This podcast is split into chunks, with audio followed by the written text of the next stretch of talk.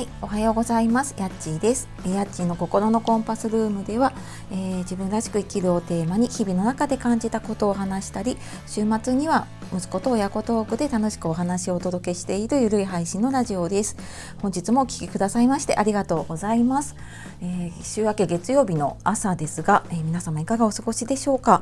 えー、すっかりなんかね涼しくなってなんかこの前まで暑かったのになっていう感じですけれどもねなんか秋があっという間に終わってねなんか冬になってしまいそうな感じがしますけれどもねあの体調崩さずに、えー、過ごしていきましょう。はい、で、えーとですね、今日何の話をしようかと思ったんですが、えー、実は昨日ですねスタンド FM というプラットフォーム音声配信のプラットフォームを使って初めてあのラジオを配信してみました。で、えー、今日はですね実はこれラジオトークとスタンド FM と、えー、両方ちょっと同時に収録をしてみてでえっ、ー、とまあ、今まで私ラジオトークずっとやっていたんですけれども、まあ、それとスタンド FM やってみての配信でここが違ったっていうのがやっぱりあったので、えー、ちょっとまあこれからね音声配信やろうかなっていう方とか、まあ、すでにやっている方でもねちょっと違うところもやってみたいっていう方の、えー、少しでも参考になればと思いますので、えー、最後までお楽しみください。はいでえーとですね、私はラジオトークではもうもうすぐ8ヶ月かなぐらいになります。で、まあ、200回以上今配信をしてきていましてで、えー、一方でスタイフスタンド FM の方はというとまだ2回目です、えかなり新参者なんですけれども、えーとまあ、どちらかというとラジオ投稿をずっとやってきてでちょっと今回違ったプラットフォームを使うことで新たな発見があったなっていうことでちょっとお話をしていきます。まずあの共通していたなって思ったのはえー、私あんまりこう難しいアプリが使えないんですね。なので、えー、本当になんか簡単にできるものと思って探したのがラジオトークだったんですけれどもで、えー、まあ、両方ともですね今回はそのアプリを使ってアプリ1つでしかもなんかこう収録のボタン1つで収録ができて、まあ、配信もそのまま、えー、特に編集もしなくても、配信ができるっていう割と2つとも簡単かなと思います。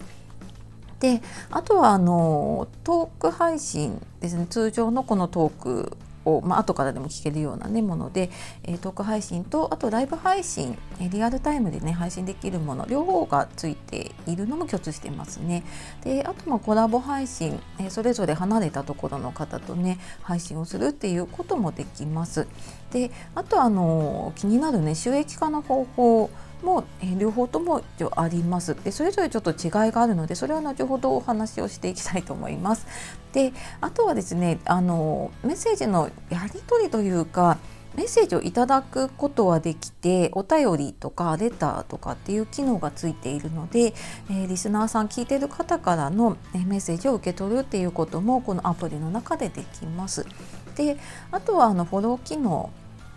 ですねあの気に入った番組とかをフォローをして、まあ、通知がもらえたりとかえそういった機能もね両方ともついているのはま共通しているかなとちょっと今のところ浮かぶ感じだとこんなところですかね。で、えー、私がまずっとやってきたラジオトークの方の、えー、はまあ、なんか私はそこしか知らなかったので、まあ、これが普通だと思ってやってきたんですけれどもやっぱあのラジオトークっていうだけあって純粋にこうラジオを配信するのを楽しむ番組なんですよね番組というかプラットフォームなのでこうトークを楽しむという感じでその話すトーカーの配信者とリスナーをつなぐ機能っていうのかなそういうのは結構あるなっていう感じがしますね。でうんなのでなんていうのかな本当にななんていうのかな昔ながらのこうラジオのトークを楽しむための、えー、話し手だったりとか聞き手だったりっていう感じでのやり取りをする感じで私はずっとやってきたんですけれども、え今回ねスタンド FM をやってみて思ったのが SNS に近いとはちょっと聞いてはいたんですけれどもなんか音声版のえ音声配信版の SNS なのかなっていう感じでそのフォロワーさん同士のつながりっていうのがすごく強いというか大きいというか活発というかですね。そんな感じで私なんか最初の配信ってこう誰も聞いてくれないんじゃないかとか何も反応ないんじゃないかと思ったんですけれどもあとそのツイッターでシェアしたものからっていうよりは、え、スタンド FM のアプリの中でそのコメントとかリアクションっていうののねやり取りというかなんかそういうのがすごい、あの、楽しめる場なんだなっていうか。うんまあ、トークも楽しむ場なんだけれどもなんかそういうこう SNS としてフォロワーさん同士がなんか楽しんでる場なんだなっていうのがなんかラジオトークではあまりなかったので、まあ、フォローし合ったりとかねコラボしたりとかはあったんですけれどもなんかそれがねすごく新鮮な感じでうんまあどちらかというとなんか私ツイッターやってるんですけどツイッターとかに近い感じなのかな。なんかあのこんなね初めて配信した私とかにもコメント何件かいただいたりとか、まあ、レターあのその、ね、メッセージいただいたりとかしてなんかそういうのが気軽にできるなっていうのを感じました。であとまああの気になる収益化のところですね、まあ、それぞれに収益化の方法があって細かくこう発表されているところとされてないところがあるんですけれども、えー、ラジオトークの方では一応収益化で前はあのパートナーというかあの収益化できるシステムがあったんですけれども今はあの差し入れ機能っていうのかな投げ銭に近いんだけれどもこうギフトみたいなね差し入れを送って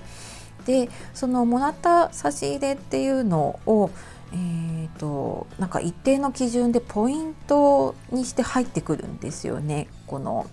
えー、ていうの配信している側の方には。でそのポイントへの還元率っていうのも、えー、いろいろなんかその配信の頻度とか回数とかねいろいろな基準があって、えー、ポイントとしてもらうことができます。でそのポイントはえー、現金とかにもできるのかな？あとはあのなんとかペイとかね そういう違った形で使えるあのお金として、えー、交換することができるようになっていますので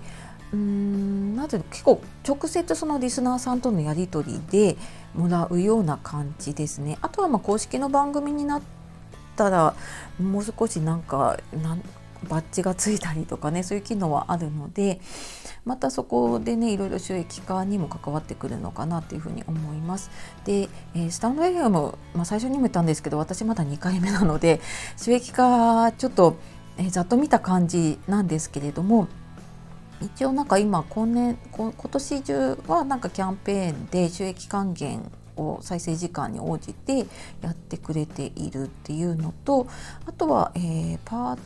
トナープログラムだったかなそんなので、えーと、審査に通った方が、えー、対象になって、えー、そういったパートナーとかにもなることができて、まあ、それが収益化につながるっていうふうになっているようです。なのでうんなんか音声配信今までは全然あんまりなんか収益化っていうのがなかったんですですけれどもなんかいろんなプラットフォームが出てくることでねなんか新たなシステムがいろいろできてきてるなっていうふうに思います。でやっぱり両方あのなんかいろいろね調べたりとかしてみて感じるのってやっぱり音声配信ってまだまだねあのこうやってアプリも増えていくしいろいろうんなんか発展段階なんだなって思うのでアプリもどんどんどんどんあの更新されているしいろんな機能が追加されていっているので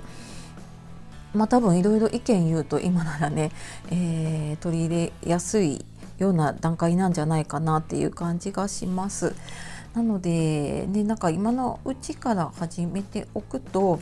ん、なんか今後またね違うところなんか違うプラットフォームができた時とかにも割とこうスムーズに始めやすかったりするんじゃないかなっていうのを感じました。はいまあ、私もあのそんなにね、えー、偉そうに話せるほどではないんですけれども、まあ、音声配信ね続けてきて、まあ、こうやって2箇所ちょっとやってみて、えー、ここは違うなって思ったことをちょっとお話をしてまいりました。はい